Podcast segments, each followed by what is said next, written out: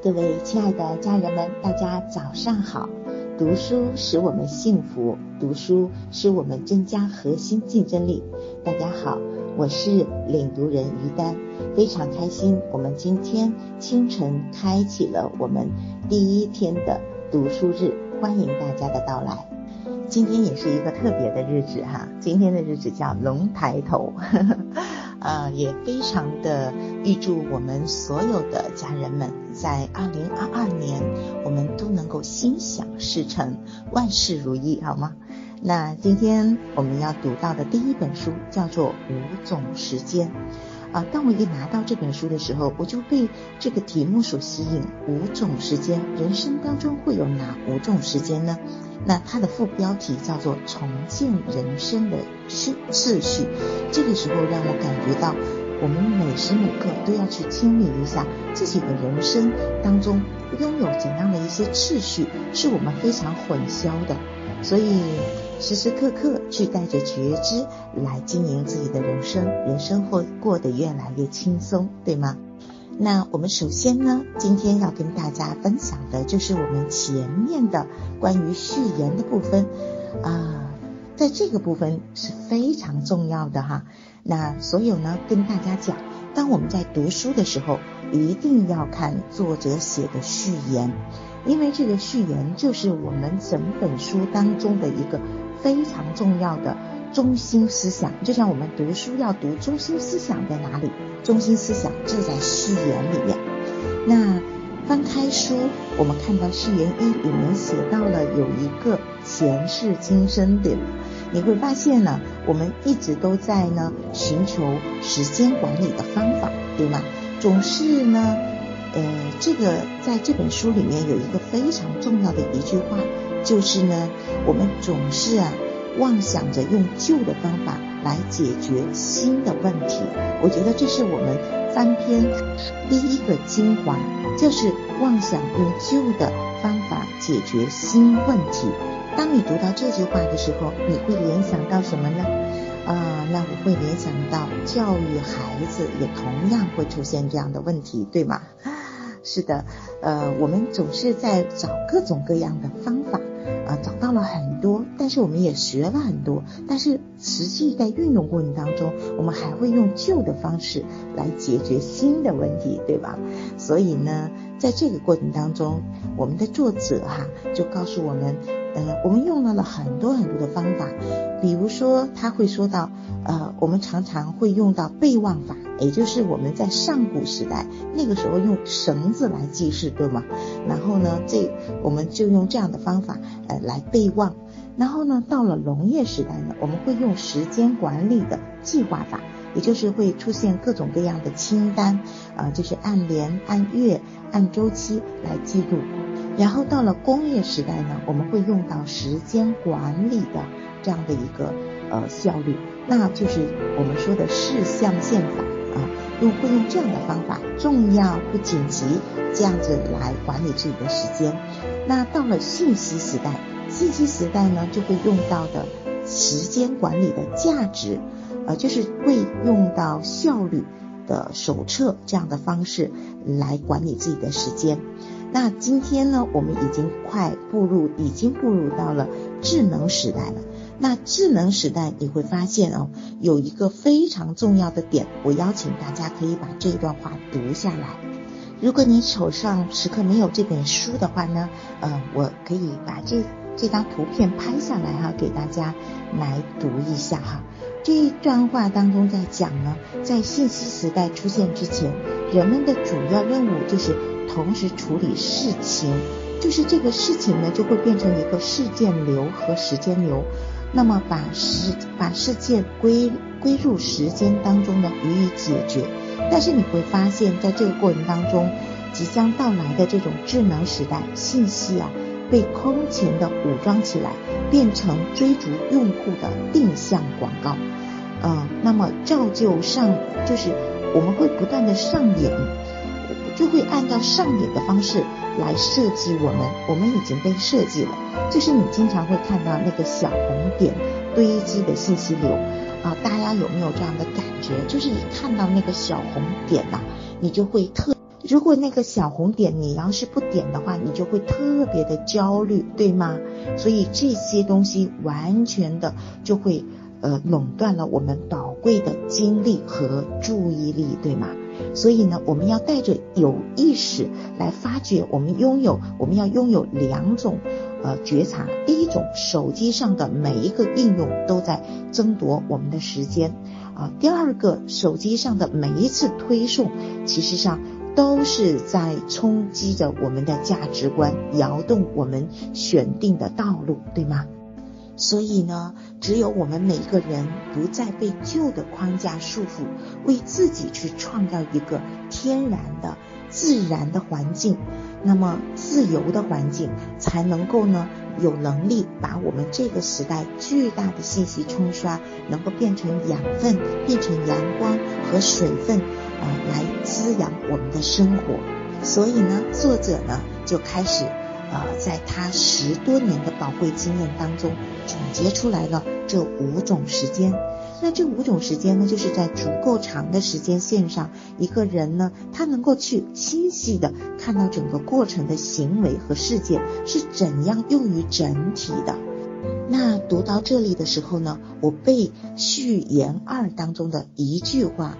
啊，深深的吸引到了。那这句话就是呢，一生只有三百个一百天，用一百天做一件事，让时间看得见。哇，我觉得这句话真的是人生序序这个这个顺序的哈次序的一个真谛。我我认为就是的。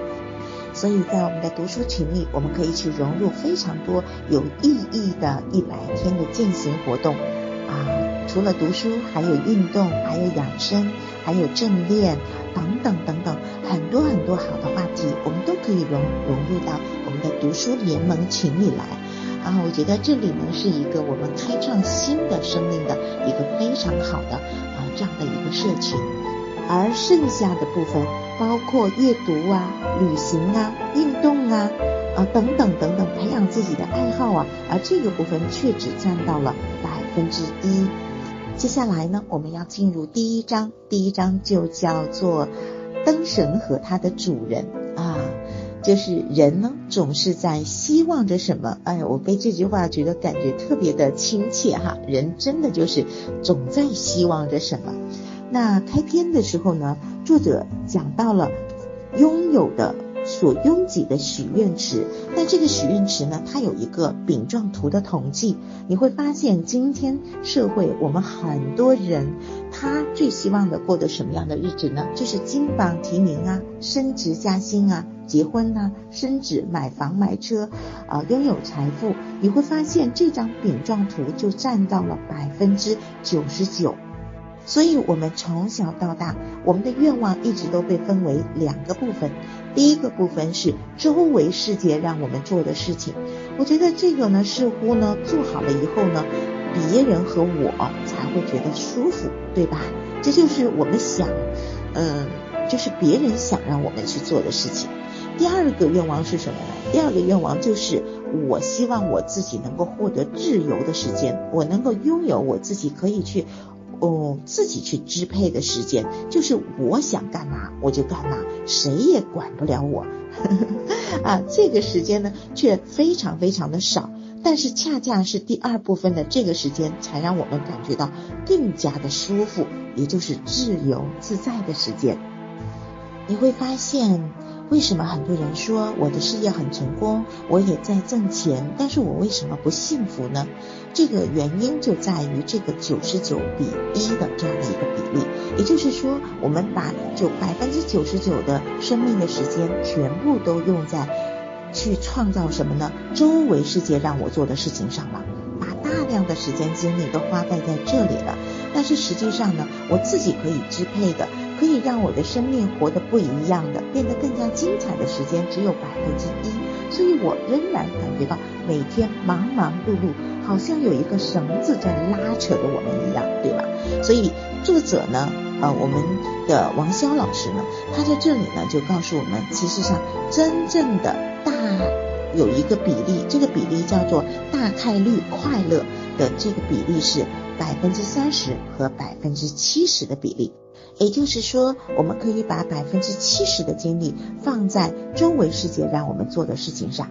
那因为在这里我们可以获得很多的成就，对吧？然后呢，百分之三十呢用在呃去创造自己的核心竞争力上，例如我们可以去运动啊，增强自己的身体啊，让自己的身体更健康。我们可以通过阅读，可以让自己获得更多的智慧。那这个部分呢，是让自己可以获得幸福力的部分。也就是我给大家拍了这一张图，也就是在生活当中，我们可以去做什么呢？在早上和晚上的这段时间啊，去让自己能够获得更多的幸福力，拥有这百分之三十的这个部分啊，我们去创造，然后剩下的百分之七十呢，我们就在工作当中去创造。那通过刚才的那张饼图呢，作者又提到了一个洋葱式的追问。那这个洋葱式的追问呢，我觉得我特别的喜欢，就是完全就是我们生活当中的写照哈。那第一个呢，就是我们的时间用在哪里呢？第一个呢是实现个人追求的时间，就是一天下来哈，我们呢，嗯，就是在工作，但是呢，工作又不是我们特别喜欢的。但是呢，我们又没有办法离开它，就是会把时间精力用在这个事情上。第二个时间呢，就是玩的时间。哦，我们说人应该是很努力的，但是努力太久了，我们又会发现呢，是一件很痛苦的事情，对吧？所以我们很多时候很难去安排时间让自己放松，让自己玩，对吗？